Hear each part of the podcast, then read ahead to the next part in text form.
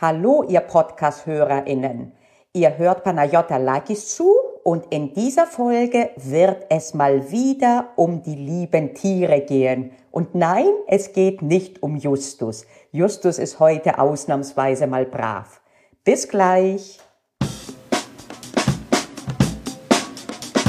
Ich bin Panayota Lakis von Jura-Examen Stressfrei. Hier erfährst du das, was du immer schon wissen wolltest oder solltest rund um dein Jura-Examen.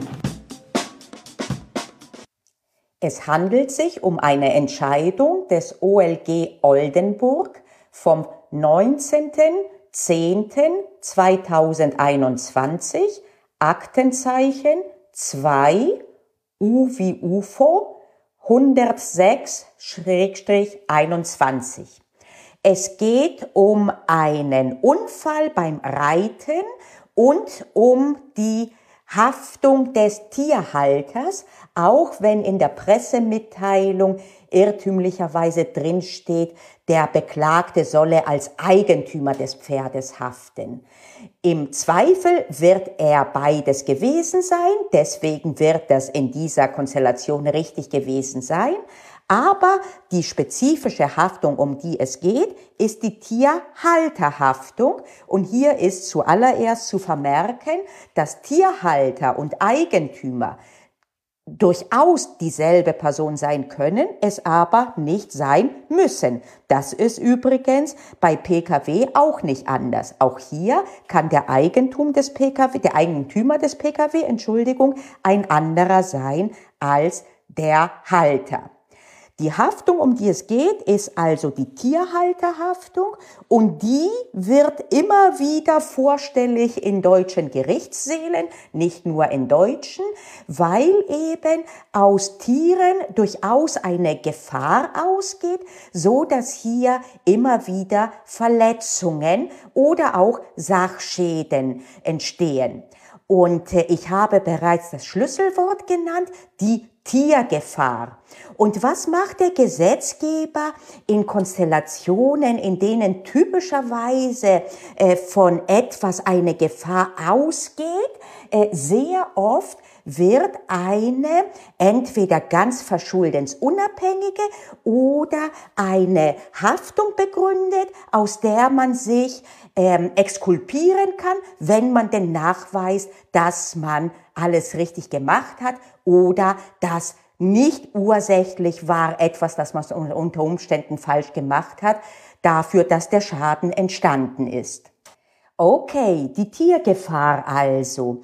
Das ist ein Tatbestandsmerkmal für eine Haftung nach 833, das oft nicht äh, hinreichend deutlich herausgearbeitet wird, weil es sich auch nicht äh, wörtlich in dem Sinne aus dem Gesetz ergibt, sondern nach allgemeiner Ansicht äh, erforderlich ist, dass nicht nur äh, kausal durch ein Tier, ähm, das heißt unter Mitwirkung eines Tieres äh, ein, eine Körperverletzung oder Sachbeschädigung oder was auch immer entstanden ist, sondern dass eben sich die Tiergefahr realisiert hat.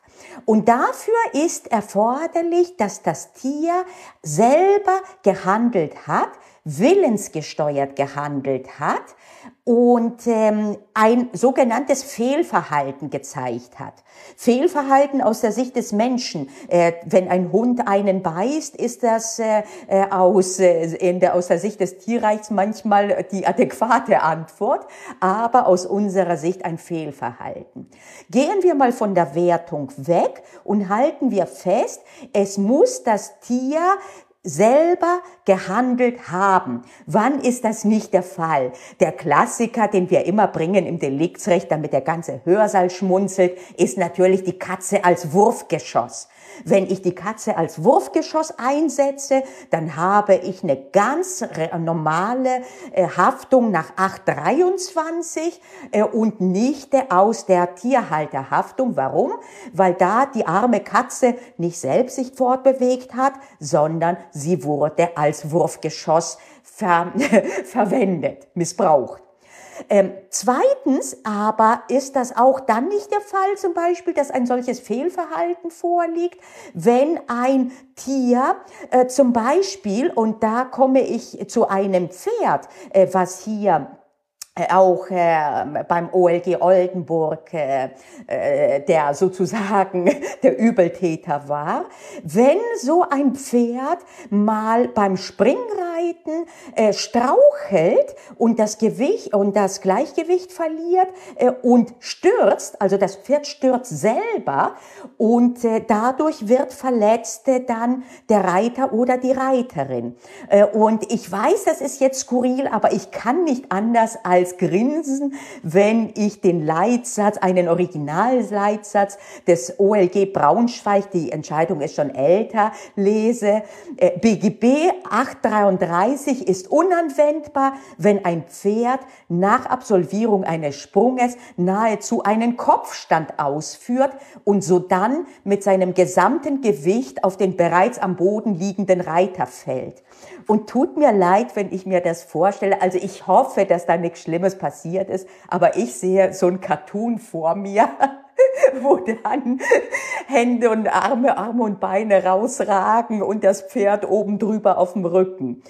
Und äh, ich habe das jetzt extra ein bisschen äh, durch den Kakao gez äh, gezogen, äh, auch mit diesem konkreten Leitsatz. Äh, denn äh, meine Erfahrung ist, äh, je stärker sozusagen die Emotionen äh, bis hin äh, zum äh, Grinsen äh, komm, äh, gehen, äh, desto leichter merkt man sich den Grundsatz, der nur so dargestellt eher prosaisch profan klingt, nämlich es müsse sich die typische Tiergefahr verwirklicht haben.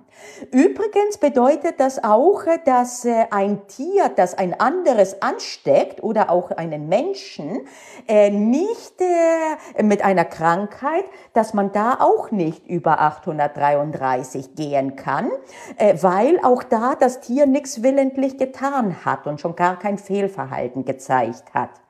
Und äh, um, da kommt natürlich in Frage, dass äh, ganz normal über 823 eine Verletzung einer Verkehrssicherungspflicht vorliegt, wenn zum Beispiel der Eigentümer des Tieres äh, weiß, dass ein Tier krank ist und es trotzdem nicht absondert. Ne?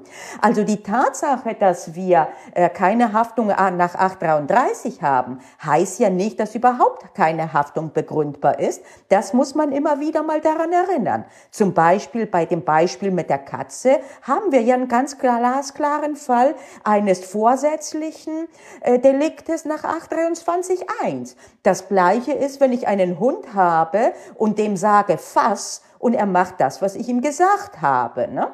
Dann haftet der, äh, der Hundehalter und wenn ich Hundehalterin bin, nicht nach 833, aber eben die Haftung desjenigen, der Fass gesagt hat und den Hund quasi gesteuert hat, die ergibt sich dann ganz normal nach 823 Absatz 1. Okay, wir halten also fest als allererstes, dass äh, quasi ein bisschen versteckelt in der Ratio dieser Vorschrift des 833 im Normtelus, drin versteckelt, wie wir im Saarland so schön sagen, ist eben auch dieses Tatbestandsmerkmal, dass eine typische Tiergefahr sich verwirklicht haben muss. Soweit, so gut. Was ist jetzt aber, wenn der Mensch selber dazu beigetragen hat, dass, äh, die, äh, dass äh, die Verletzung erfolgt ist? Zum Beispiel in unserem Fall, wenn ein Reitfehler vor, ähm, äh, stattgefunden haben sollte da kann es ja nicht sein, äh, und aus der Ratio äh, sowieso nicht, der, dieser Tierhalterhaftung, äh, sie, äh, es, man haftet ja nur für ein Fehlverhalten des Tieres. Und sollte der Mensch durch einen Reitfehler äh, dieses Tier äh, diesem quasi befohlen haben, wenn auch nicht mit Worten, tue etwas, was dann aber schadensursächlich war, dann war das ja kein willengesteuertes Verhalten des Tieres.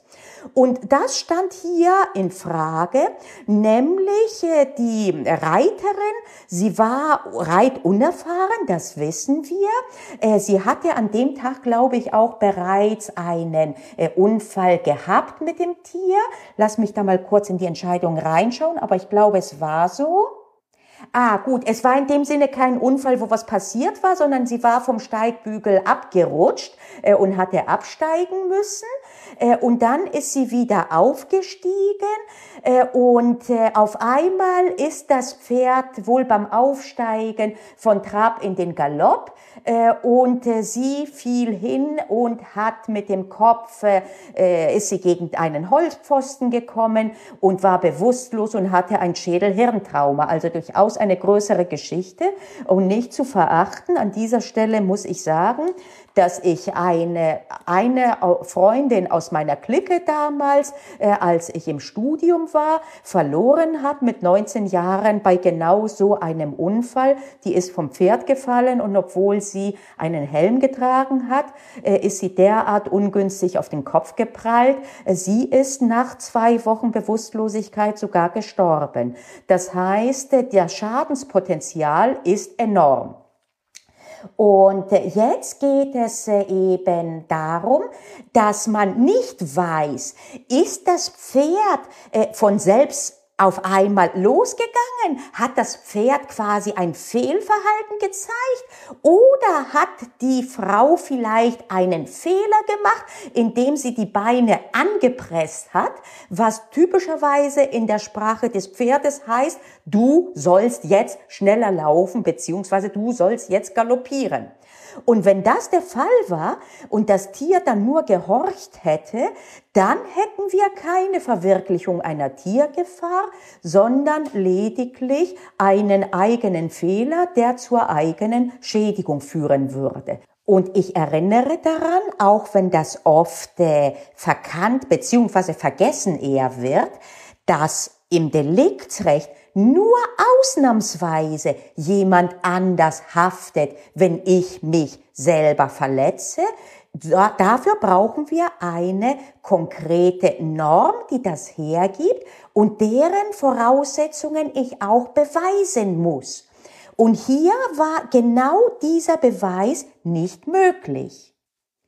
Die Beweisaufnahme hatte nämlich ergeben, dass die Reiterin und Klägerin durchaus auch aus Unsicherheit die Beine eingepresst haben könnte, aus Angst hinzufallen und damit letztlich dem Pferd den Befehl gegeben hat, loszupreschen, obwohl sie das nicht willentlich und bewusst gemacht hat. Und äh, da das jetzt nicht nachweisbar war, ist eingekickt die sogenannte Rosenbergsche Formel bei der Beweislast, bei der objektiven Beweislast. Da geht es um die Frage, was passiert, wenn etwas nicht bewiesen werden kann. Und dann ist es so, dass es als nicht existent angenommen wird. Und wenn nicht bewiesen werden konnte, dass die Tiergefahr, eine Tiergefahr sich verwirklicht hat, dann gilt die Tiergefahr als nicht verwirklicht. Mit anderen Worten, dann muss der Richter davon ausgehen, dass eine der Voraussetzungen des 833, der Verwirklichung einer Tiergefahr, sich eben nicht äh, äh, zugetragen hat. Und äh, hier haben wir jetzt äh, aus subjektiver Sicht, wem ist das denn dann äh, sozusagen, wem fällt das auf die Füße? Demjenigen, der es hätte beweisen müssen und das ist der, dem es günstig ist. Wem war es günstig in diesem Prozess, äh, dass eine Tiergefahr sich verwirklicht hat? Der Reiterin, die Schadensersatz, beziehungsweise hier ging es nur um Schmerzensgeld haben wollte. Und diejenige Person jetzt, die das beweisen musste, unsere Reiterin, konnte es nicht beweisen. Das heißt, objektive Beweislast bedeutet, es hat sich die Tiergefahr nicht verwirklicht. Eine der Voraussetzungen des 833 liegt nicht vor, kein Schmerzensgeld. Hier kann ich auch noch zum Schluss sagen, dass ich äh, auch schmunzeln musste, denn äh, offensichtlich ging es darum, mehr Schmerzensgeld haben zu wollen, denn die Tierhalterhaftpflichtversicherung hatte der Frau bereits freiwillig ein Schmerzensgeld von 2000 Euro gezahlt. Sie wollte aber mehr einklagen. Je nun, äh, das halt äh, hat sie dann nicht gekriegt. Äh, und diese Entscheidung bringt jetzt nichts weltbewegend Neues, aber sie gilt, gibt einen sehr willkommenen Anlass zu wiederholen, die Problematik Tierhalterhaftung und damit sind längst nicht alle ähm, Punkte natürlich äh, abschließend äh, tangiert, aber einer der wichtigsten hier die Tiergefahr, auf den konnten wir eingehen. Anteasern darf ich einen anderen Punkt, äh, einfach nur, damit ich euch euer Interesse wecke, dass ihr euch vielleicht das nochmal anschaut und noch einmal Deliktsrecht wiederholt. Was ist, wenn Tierhalterhaftpflicht äh, mit zum Beispiel äh, mit äh, Haftung des äh, Tieraufsehers zusammenstößt. Wenn zum Beispiel der Tieraufseher, der nicht selber, äh, der nicht selber, na sag's, äh, Tierhalter ist, von dem Tier verletzt wird. Wie machen wir das denn? Denn für beide haben wir spezifische Vorschrift. Spoiler Alert jetzt, äh, auch im Hinblick auf äh, das Mitverschulden wird äh, die, äh, der spezifische Haftungsmaßstab der jeweiligen Norm äh, berücksichtigt. Wenn du jetzt nur Bahnhof verstanden bist, hast, äh, dann bist du in guter Gesellschaft. Das bedeutet, dass du durchaus Deliktsrecht wiederholen könntest.